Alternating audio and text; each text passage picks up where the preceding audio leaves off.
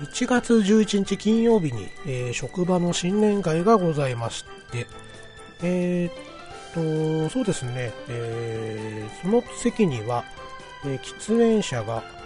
えー、1、2、3、4、5、6、10人中6人ぐらいは喫煙者だったんですね。で、なるべく、その、まあ、タバコ吸う人たちはある程度固まってくるので、えー、その席の近くに行かないように、えー、もう、タバコを毛嫌いしてる人たちの席に無理やり入りましてですね、で、まあ、そこでも言われるわけですよ。あれ、クニさん喫煙者じゃなかったっけ？ど、いうことで、いやいや、まあちょっとここに座りたかったんだよ、なんつってこう座らせてもらってたんですけれども、まあおかげさまで、えー、なんとかその時間は耐えましてですね、えー、まあ、一番懸念されていた会社での飲み会での、えー、タバコを吸うというのはですね、えー、なんとか回避できました。ということで、えーと、丸2週間、もう喫煙、あ、喫煙じゃない、禁煙に今のところ成功しているというような状況でございますね。はい。えー、ということで、えー、今回のクリキントンラジオ第10回目の放送となるんですけれども、えーと、今回のお品書きを申し上げますね。えーと、先日ですね、えー、ハンドンダ話の方に、えー、出させていただきましたので、えー、その感想をちょっと申し上げさせていただこうかなというところと、えー、あとですね、えーと、ちょっと、まあ、自分のラジオだから大いに語れるというところもあるんですけれども、えー、と2018年の、えー、プロ野球のシーズンオフについての動き方ですね、えー、ちょっと FA とかで思うところがありましたので、えー、そのお話をちょっとさせていただきたいなというところ。で、あともう一つは、えー、ハッシュタグの方を読み上げさせていただこうかなと思っております。えー、計 3, 計3本立てで、えー、お送りさせていただこうと思っておりますので、えー、よろしければこの後もご拝聴ください。それでは参りましょう。クリキントンラジオ第10回。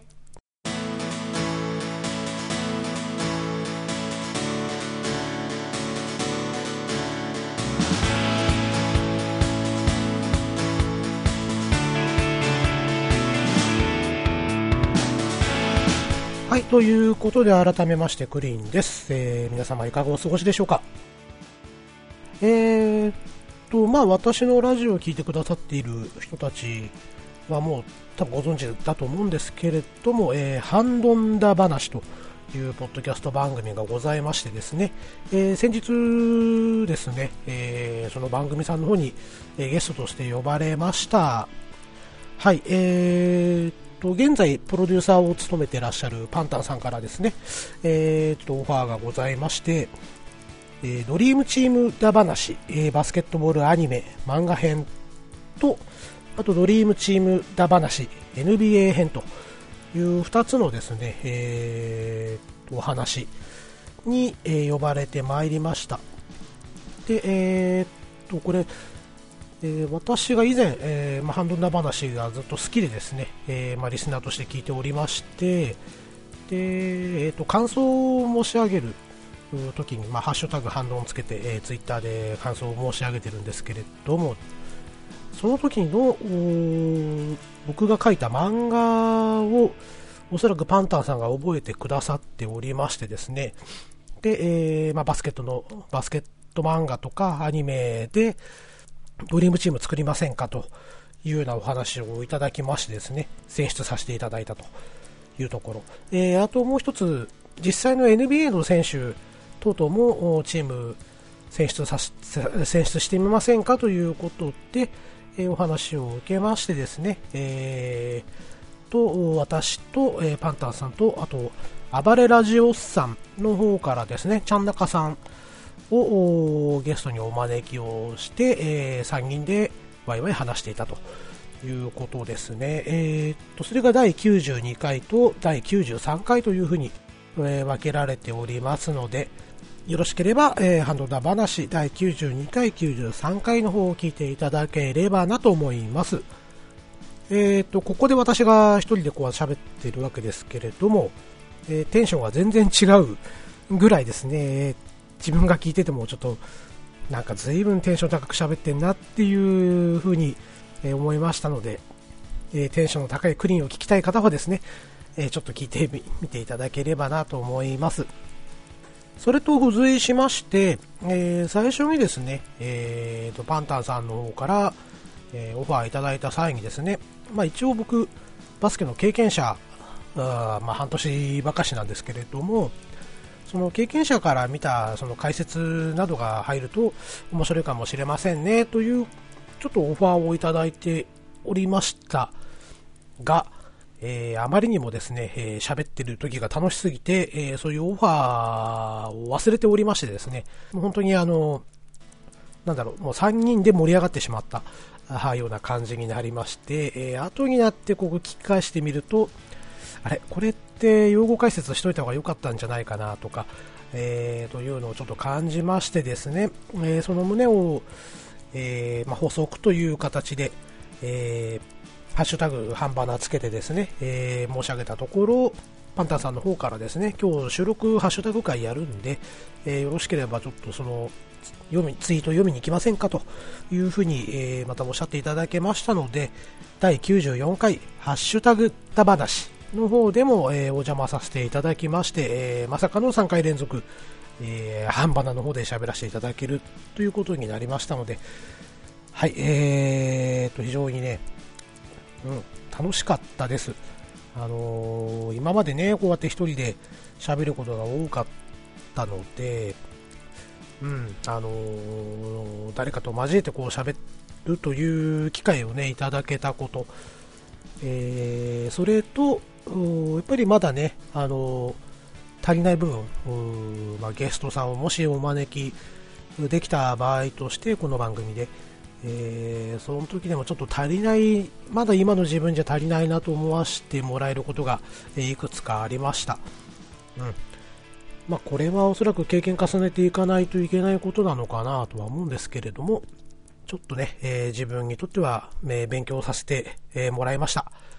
いい機会をいただきましてね、本当にありがとうございました。というところで、えー、ぜひも皆様ね、えー、ハンドンダ話、えー、ハンバナの方を聞いていただければなと思います。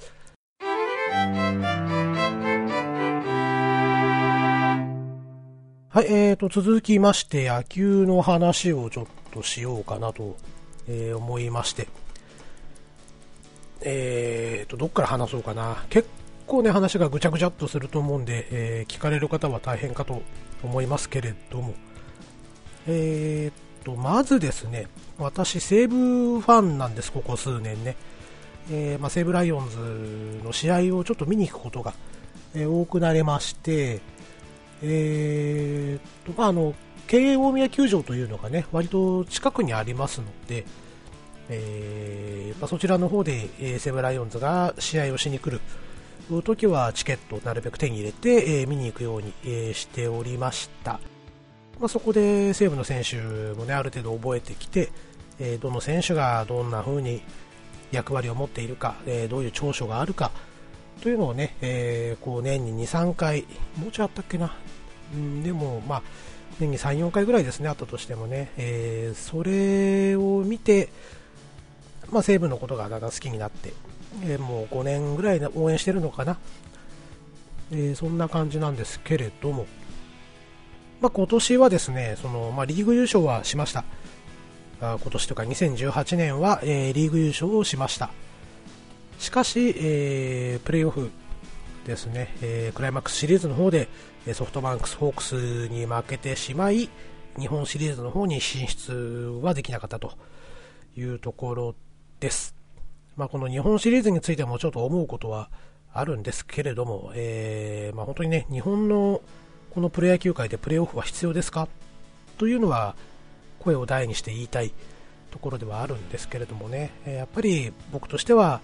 セ・リーグ、えパ・リーグそれぞれリーグ優勝したチームそれが、え日本シリーズとして頂上決戦を行ってほしいという思いはあります。もしねプレーオフとかやるんであればもっとアジアの、えー、球団全部巻き込むぐらいやればまだ面白いかもしれませんけれども少なくとも日本でやる分にはですね、えー、今まで、まあ、昔通り、えー、セ・リーグとパ・リーグのリーグ優勝をしたチーム同士がですね、やってもらうのが一番いいかなと思います。はい、あまあ話がそれましたね。えー、っと、そして、その、2018年西武ライオンズの優勝の立役者である、えー、浅村選手、え、3番バッターだったんですけどね、主に、え、2018年は3番を打って、え、3割30本、え、120打点ぐらいしたのかな。まあ、とにかく、えー、とリーグの MVP を取る大活躍だった選手なんですけれども、えーまあ、ソフトバンクに、えー、クライマックスシリーズで負けたあたりからですね FA 問題として、えー、話が上がり、まあ、セカンドが弱いソフトバンクがもしかしたら取りに行くんじゃないかとか、えー、あとね、えー、っとまあ、関西出身なんで、えー、オリックスあたりが取りに行くんじゃないかとかですね、え、そういう憶測が結構流れました。で、あと、会社で同じくね、西武ライオンズを応援している、まあ、おじさんがいるんですけれども、え、そのおじさんとね、二人で、まあ、なんだかんだ言って残ってくれんじゃないなんつってね、えー、二人ではちょっと楽観的に考えていたんですけれども、えー、蓋を開けてみたら、えー、楽天ゴールデンイーグルズの方にですね、えー、と FA 移籍をしたということになりました。そしてさらに菊池雄星投手、えー、投手の柱ですね、えー、もうエース格としてここ何年頑張ってか頑張ってくださ頑張ってくれていたんですけれども、まあ、かねてから本人の希望により、えー、メジャーリーグの方に、えポスティングにて移籍をしてしまうということが起こりました。まあ、投打のそうですね主役級がちょっといなくなってしまう。というところで、えー、ちょっと2019年の西武ライオンズ、ちょっとしんどいんじゃないかなとは思うんですけれどもね、西武ライオンズという球団は非常に面白い球団ではあるんですけれども、えー、とチームの顔が抜けていくと次のチームの顔が生まれる、それも結構短いサイクルの間にというところが、えー、非常に見える球団ですね、えーとまあ、例を挙げていますと松井一夫選手がメジャーに行ってしまった後に、えー、中島選手っていうね、えー、いうのがもうすぐ頭角を現しまして。でこの中島選手が抜けた後に、浅村選手が出てきたというようなこういう短いサイクルでポンポンポンと選手がねこのチームの顔が生まれるというところがありますので、まあ、浅村が抜けた代わりに次のまた新しい選手が、えー、頭角を荒らしてくれるんじゃないかと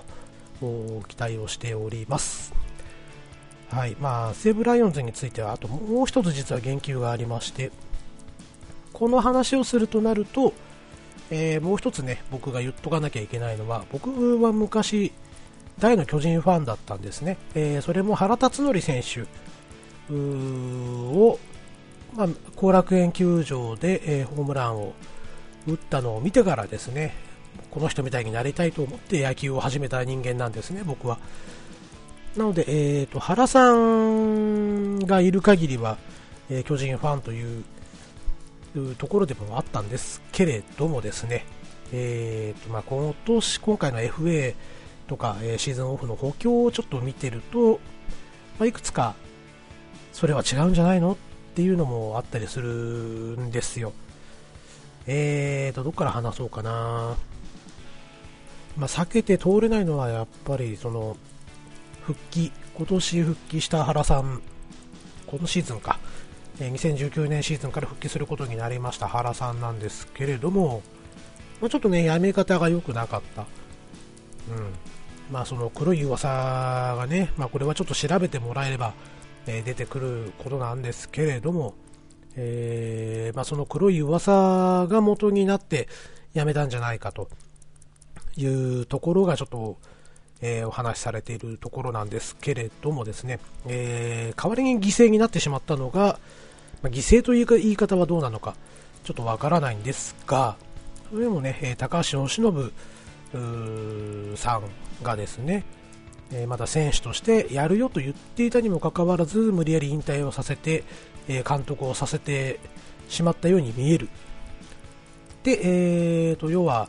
これからね、育成を中心にやらせていくよというようなことをテーマに掲げていたはずなんです。まあ、そのように私は受け取っていました。えー、それがですね、まあ、結果が出なかった、まあ、去年、ね、2018年に岡本和真選手というのがね、えー、ようやく台頭してきまして、えーまあ、22歳の若さでですね3割30本100打点を、えー、見事クリアするというね、えー、素晴らしい逸材がようやく出てきた、えー、ですよ。ね、で育成の巨人としてねその要はもう育成の、まあ、先駆者である広島だったり西武だったり日本ハム。この3球団のようにねあソフトバンクも入れていいのかな。この4球団のようにやっていくのかなというふうに思っていたところですね、えー、まあ、原さんが復帰して、えー、っといきなり選手をこう集め出し始めた、えー、それももう正直筋が通っていないよっていうのが、えいくつもありましてですね、まあこれをなかなかどっかで吐き出すこともできずにいたので、えー、今回ちょっと自分のラジオで喋っちゃおうというふうに思いました。ので、え、今回こうやって喋ってるんですけども、何が気に入らないかっていうと、まず西武からですね、FA で住谷銀次郎星というのを取ったんですよ。まあ、えーと、住谷選手というのはですね、えー、こう本当に数年前までは西武のスタメンのキャッチャーで、えー、それこそ侍ジャパンにも呼ばれているような、えー、実績のあるキャッチャーです。まあ、あんまりね、えー、どこがどう優れてるっていうのをは、まあ、目に見えてどっか特徴のあるキャッチャーではないんですけれども総合力としては、えー、すごく良かった、えー、というようなキャッチャーのイメージですね、えー、キャッチングにしろリードにしろ肩にしろ、うん、キャッチャーのセンスとしてもかなり高いものがあって、え、そのね、え西武ライオンズで活躍をしていたキャッチャーなんですけれども、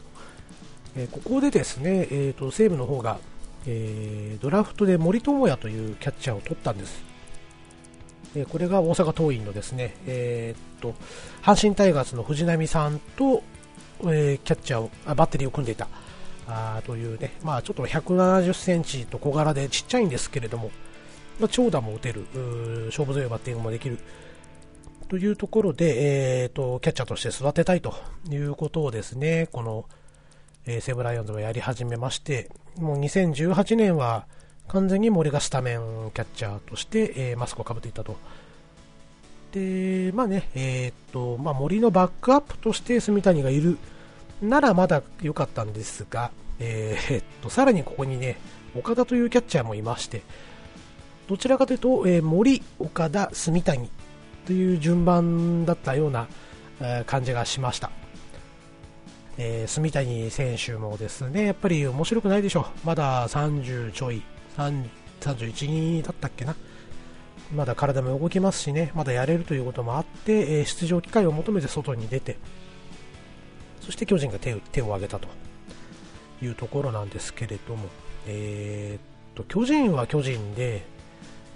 えー、小林というキャッチャーがいるんですよ。まあね、えー、と顔はいい、マスクはすごいいいし、えー、まあ、あと、まあ、リードはちょっとお粗末かもしれないですけれども、えそれをですね、えー、とこう補うだけの肩の良さがあるんですね。うん、肩は超一級品。で、まあ、年齢も28、9。ま、これからね、急成長できるとは思えないですけれども、まあ、リードはね、えーと覚え、まだまだ覚えていける年齢ではあると思うんですよ。えー、その小林がいるにもかかわらず、住谷銀次郎を取ってきた。で、えー、っと、この2人のキャッチャーに言えることっていうのは、バッティングが良くない。うん。なので、えー、っと、これが例えば住谷が、2割8分20本ホームランを打てるキャッチャーであるんであれば、小林と住谷の併用はありだと思うんです。だけど、両方とも、えー、打てないキャッチャーです。これ、並べとく意味あんのかなっていうね、えー、いうところ、怖さがないですよね。うん。なので、えー、っと、似たようなタイプのキャッまあ、似たようというのはおかしいかもしれないですけれども、役割が違うキャッチャーであればよかったんですが、えー、同じ役割のタイプのキャッチャーをこう2人ねこう置いといてしかも1軍枠に2人並べといていいの？って思ってしまう、うん、せっかくね他にも巨人はあの打てるキャッチャーの控えがいるわけですからそこの選手たちを育てた方がいいんじゃないかなというね、えー、このまずキャッチャー問題と続きましてですね、え中島博之選手についてもちょっと言及をしたいんですけれどもですね。まず、まあ、中島博之選手というのは西武時代にものすごくいい選手でした。うん。これは僕も好きな選手の一人だったんですけれども、えー、まあ、西武で活躍をしまして、で、その後ですね、えー、メジャーリーグの方に、えー、挑戦をしました。しかし、えー、っと、メジャーでは全然活躍できなかったのかな。結局、えー、メジャーリーグとしては出れなくて、えー、WA、トリプル A ぐらいで、えー、終わってしまったのかなと、えいうところで、えその後ですね、えー、と西武に帰ってくらい良かったもののですね、えオリックスに入ってしまったと いうところで、まあまあ、これはしょうがないですよね、ある程度、やっぱりお金をくれるところとかですね、その生活していく上で給料というのは大事ですから、まあ、そこで、えー、オリックスに行き、まあでも、どうなんだろうな、今ちょっと、えー、資料を読みながらは喋っているんですが、えー、っと、それほど目立った活躍はしてなさそうですね。うん、でもまあ、オリックス行ってからも2割9分、2割8分5厘、2割8分9厘、えー、っと、まあ、ホームランはどっガクッと減ってますけども、まあ、それでも、まあ、2割8分は打てるだけのまだ元気はありそうですね。で、えーと、問題は年齢でして、えーと、中島選手ですと、えーと、1982年生まれということは、えーと、いくつだ？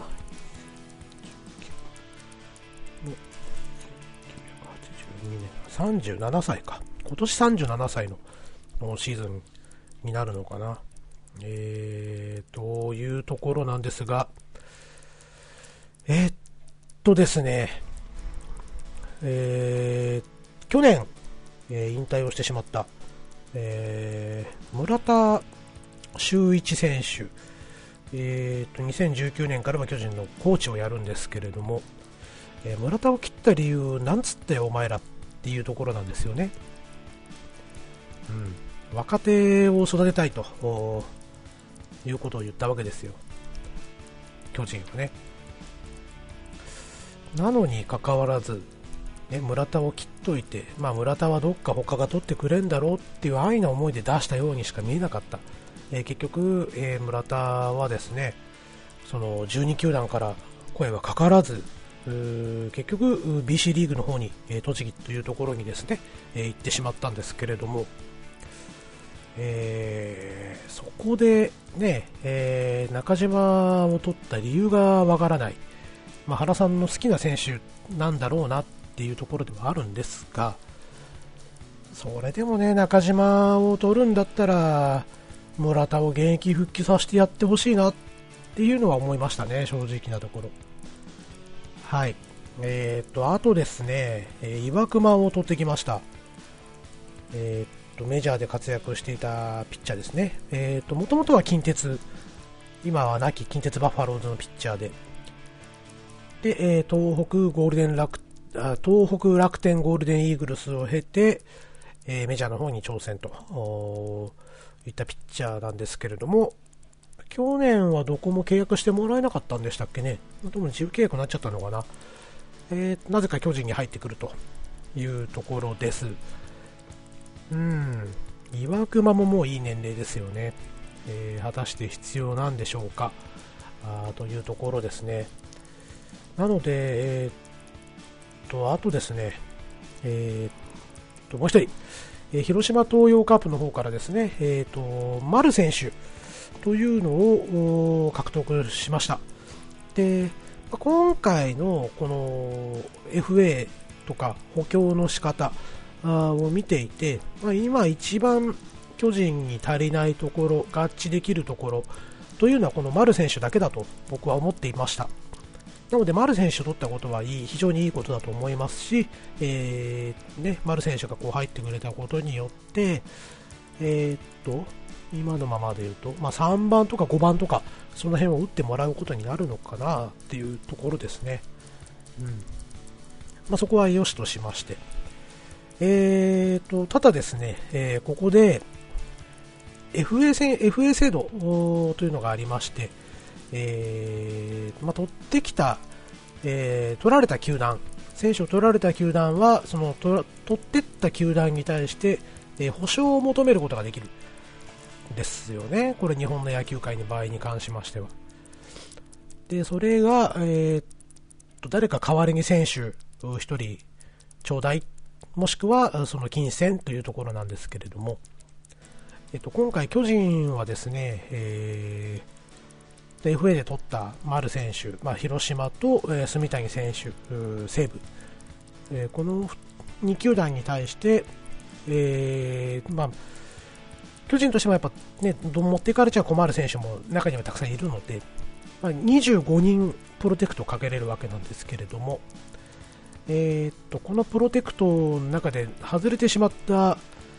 人たちが結構ざわついてしまいまして、えー、まず西武なんですけれども、えー、巨人で、まあ、特に原さんの時かな原第二次政権とかでエース級として活躍していた内海哲也投手。というのが西武が、えー、獲得をいたしましたそして、えーと、広島の方なんですけれども、えー、こちらも、まあ、原さんの第二次政権の時に活躍した、えー、長野選手というのをですね獲得していきまして、まあ、将来の幹部候補ですよ、巨人からすると。えーまあ、早速ですね、えーと、ファンの意見とかを見ていると、その今までの功労者をプロテクトかけなかったんだと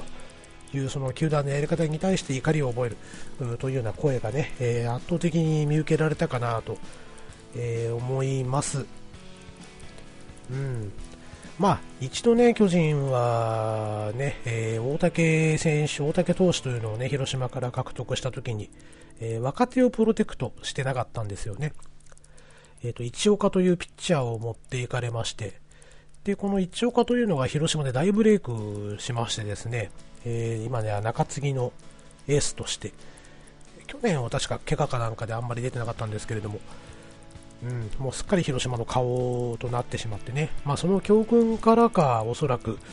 若手をたくさんプロテクトしたんじゃないかなと、まあ、ある程度のベテランであればね、えー、なんていうんですかね、まあ、向こうも持っていかないだろうと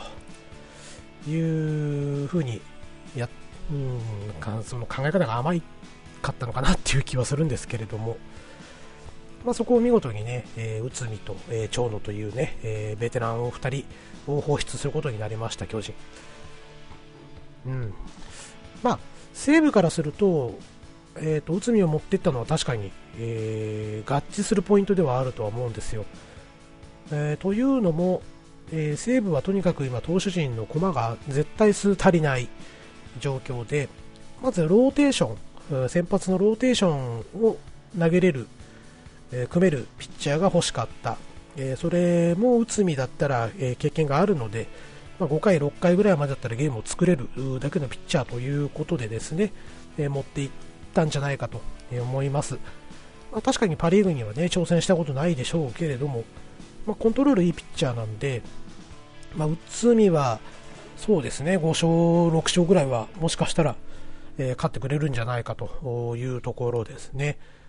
うんなので、えー、まあ、内海を取った理由がよくわかる。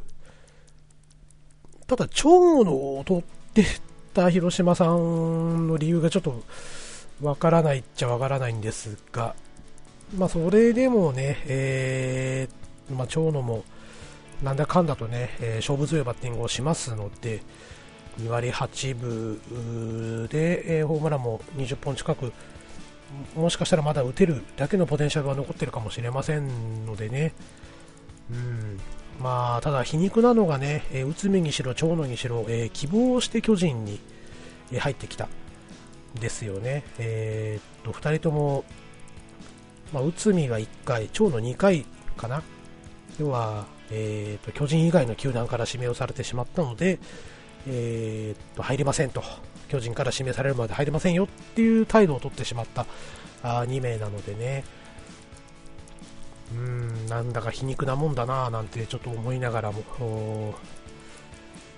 うん、そんな気がしております。まあね、えー、っと、巨人、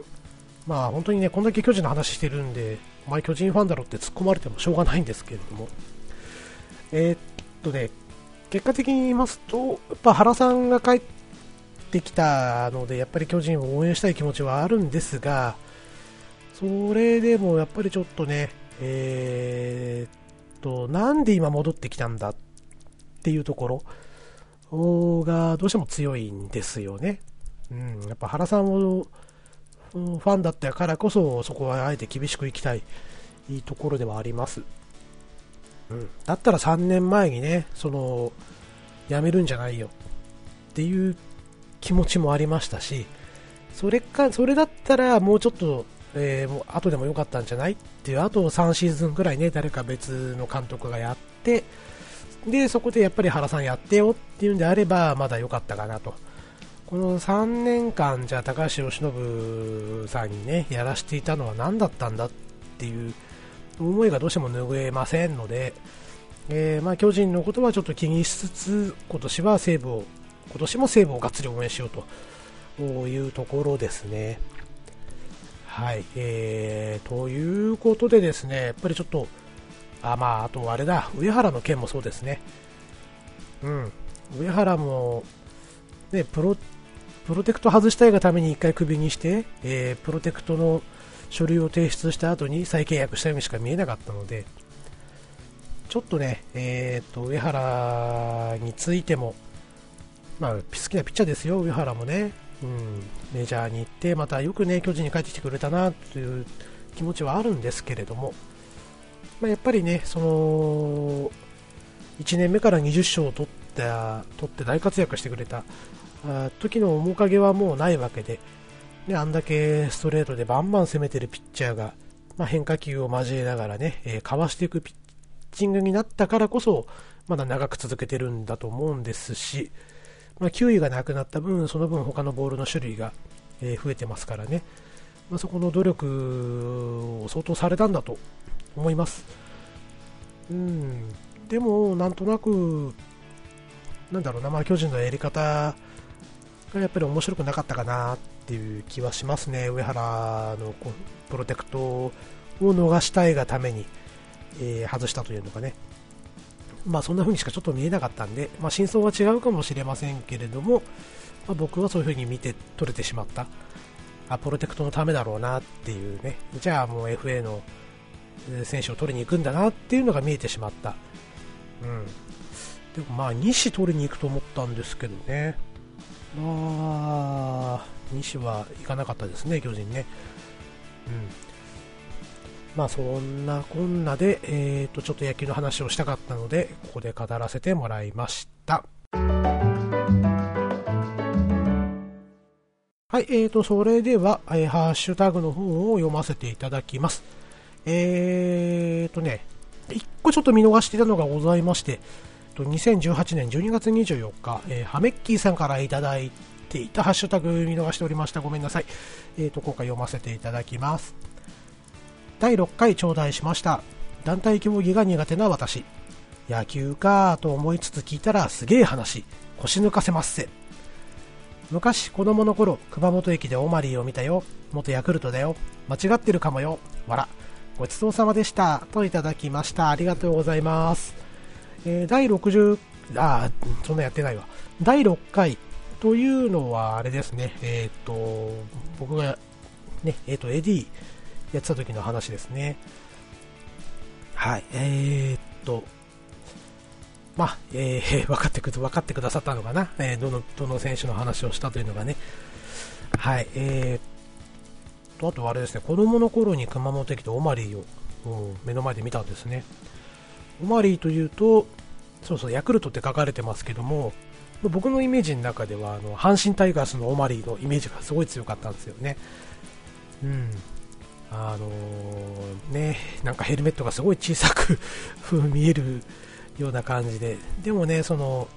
右へ左へとね、そのヒットをきれいに打つ技術というのがね、やっぱり敵チームながらも嫌なバッターだったなぁなんて思い、で、ね、阪神で活躍した後に、そのヤクルト行ったんですけれども、ヤクルトでもいいところで打ってましたね。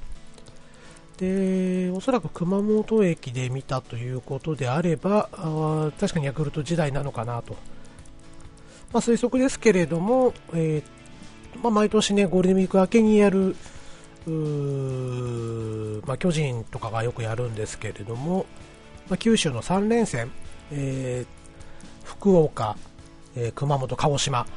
まあ、宮崎とかも入ってくる時もあるのかな、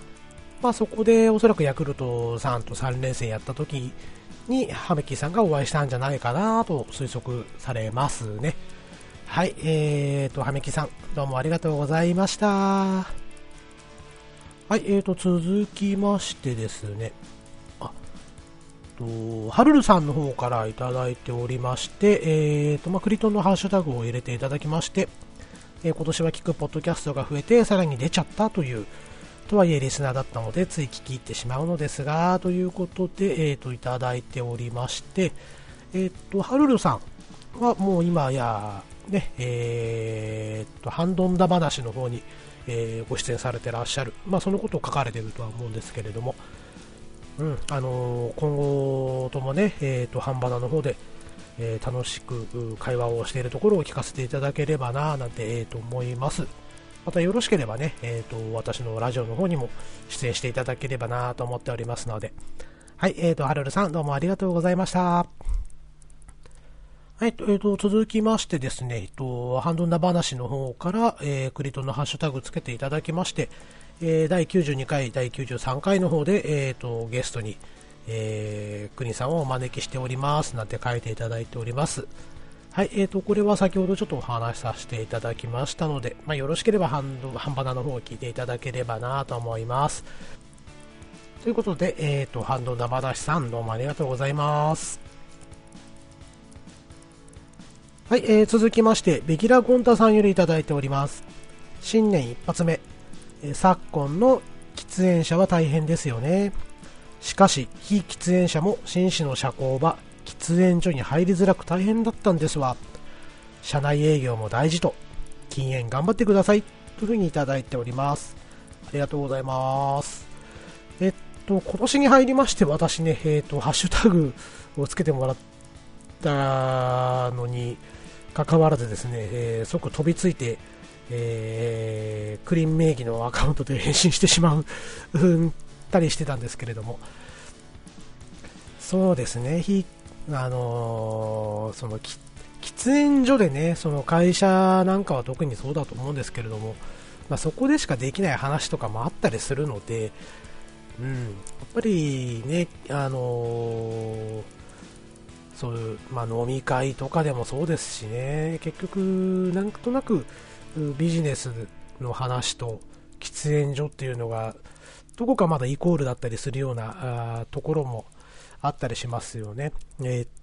と、私の場合で言いますと、まあもう今から6年ぐらい前の話なんですが、まあ、会社の命令でちょっととある研修に行ってきなさいということで、それがだいたい、2ヶ月で6回ぐらい講座があったのかな。えー、で、一番最初にですね、えー、まあ、先生の話を聞いてたら、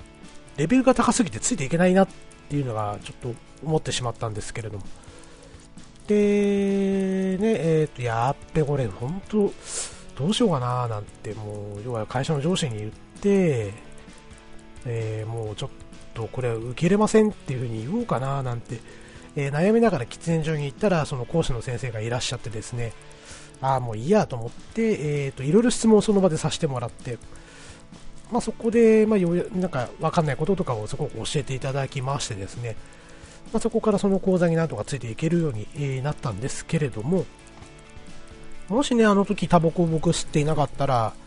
えー、あの講座は受けてなかったんじゃないかなと、続かなかったんじゃないかななんて、えー、思ったりします。まあ、そういうことでね、えーと、これ、この文章を読ませていただくと、メギラ・ゴンタさんはおそらく非喫煙者。あだったんだと思うんですよね。うんはい、えーと、ちょっととりあえずなんとか禁煙頑張ってですね、えーと、スイッチ変えたいなと思っております。はい、えー、ベギラ・ゴンタさんありがとうございました。で続きまして、えっ、ー、と、ハルルさんからいただいております。歌、どのページなのかわかりません。ということでいただいておりまして、えー、っとですね、これも前のハッシュタグでハルルさんに、えー、ご返信させていただいた分かな。えー、そこで、まあちょっとクリーン名義でですね、えー、っと、まあ私のブログの、えー、っと、ちょっとね、え、私の歌声が入っている、ページの URL をちょっと付けさせていただきまして、えー、まあ、聞いてください という感じで、えー、送らせてもらいました。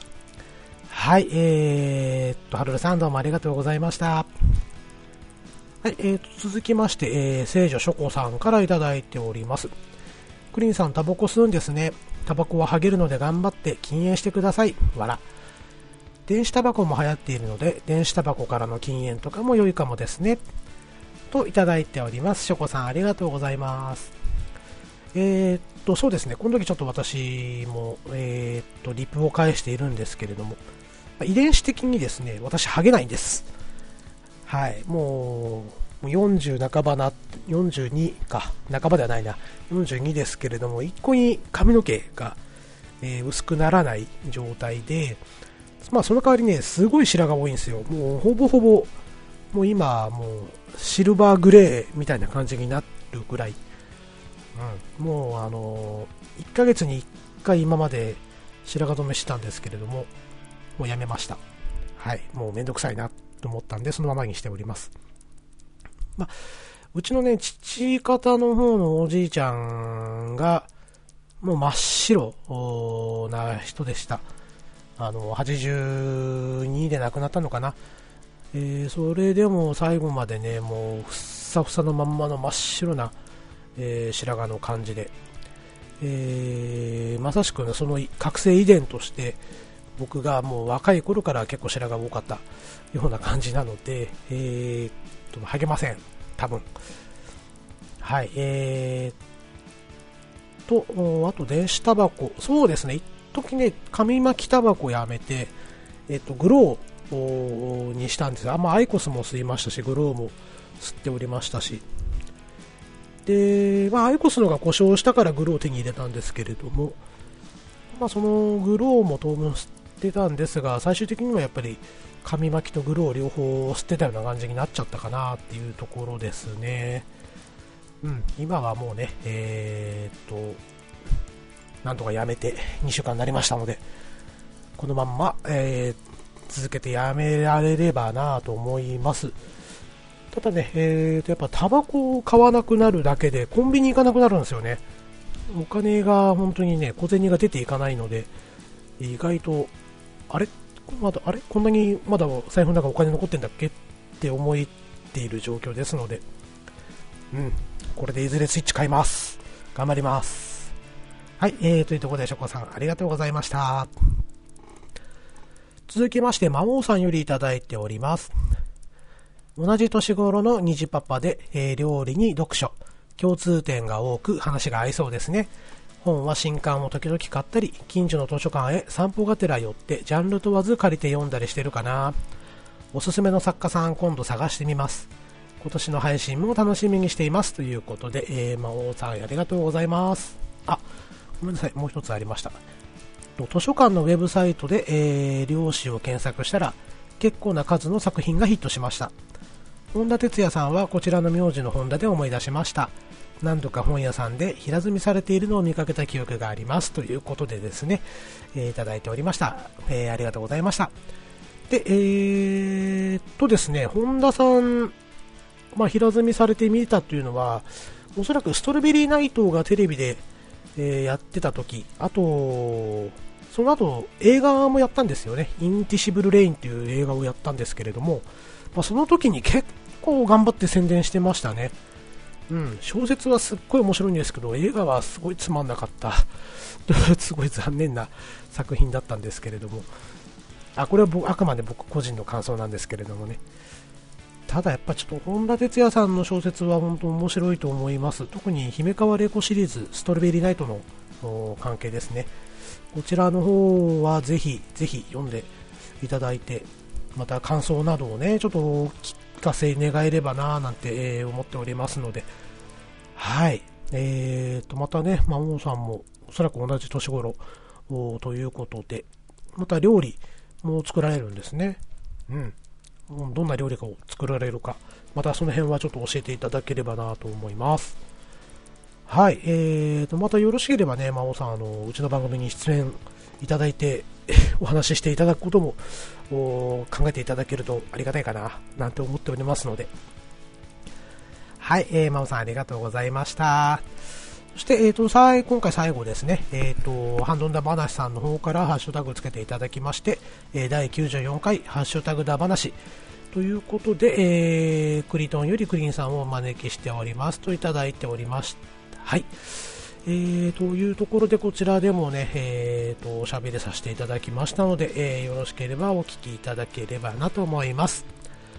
はい、えー、と、ハッシュタグの方以上になります。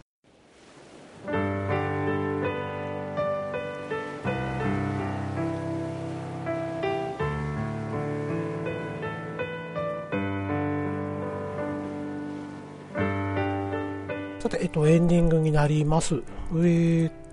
とですね、このお正月からまた始まりました、えー、ドラマ2本ちょっとね、えー、これから見ていこうかなと思っているんですけれども、と一つはですね、えー、高畑充希さんが、えー、主役のですね、えーと、メゾンドポリス TBS 系列かな、え、こちらの方でやっているドラマがちょっと面白かったので、え引き続き見ていこうかなと思っております。まあ、あの脇を固めている人たちが結構すごくてですね、また片光月さん、あと西島秀俊さん、おそらく主役扱いになると思うんですけれどもですね、えーと、小日向文夫さんだったりですね、えー、野口五郎さん、角野拓三さん、近藤正臣さん、なんかがこう脇を固めているので、まあ、すでにちょっ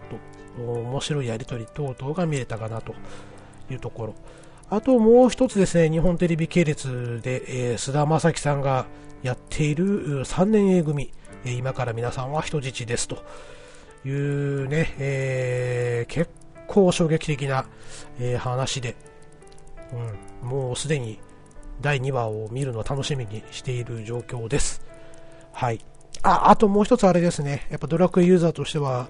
えー、話しておかなきゃいけない、えー、えー、ゆうべはお楽しみでしたねのドラマですね。うん、これかなりまあちょっと地域によって、えー、差がございますので、ね、あんまり言えないですけれども、本田翼ちゃんめっちゃ可愛いの一言につきますね。はい、えー、ということで、えーと、まあ、普段あんまりドラマ見ないんですけど、私ね、やっぱり去年のおっさんずラブの影響もありまして、うん、気になるドラマはちょっとね、なるべくチェックだけして、まあ途中でね、えー、面白くなければやめりゃいいやっていう気持ちで、えー、見ていこうかなと思います。はい、えー、というところで、えー、と、最後に告知をして、えー、と、終わりたいなと思います。この番組では皆様からのご意見、えー、ご要望をお待ちしております。ツイッターでツイートしてくださる際は、えー、ハッシュタグ、クリトンとひらがなでつけてツイートをしてください。メールにてご意見を送りたい方はすべて小文字で、クリンのラジオアットマーク gmail.com、kurin、no、radio アットマーク gmail.com です。こちらまでお送りください。えー、またツイッターの方をね、2つアカウント持ってやっております。えー、クリーン名義のものとですね、あとクリキントンラジオ公式というツイッターの方やっておりますので、えー、そちらの方でね、えー、また DM の方にでも、えー、ご意見等々送っていただければなぁなんて、え、思っております。はい。で、お寄せいただきましたご感想等々はですね、番組内でも紹介させていただきます。皆様のご意見、心よりお待ちしております。はい。ということで、第10回、えー、これにて、えー、終わろうかなと思っております。えー、今回もご清聴ありがとうございました。クリーンでした。またねー。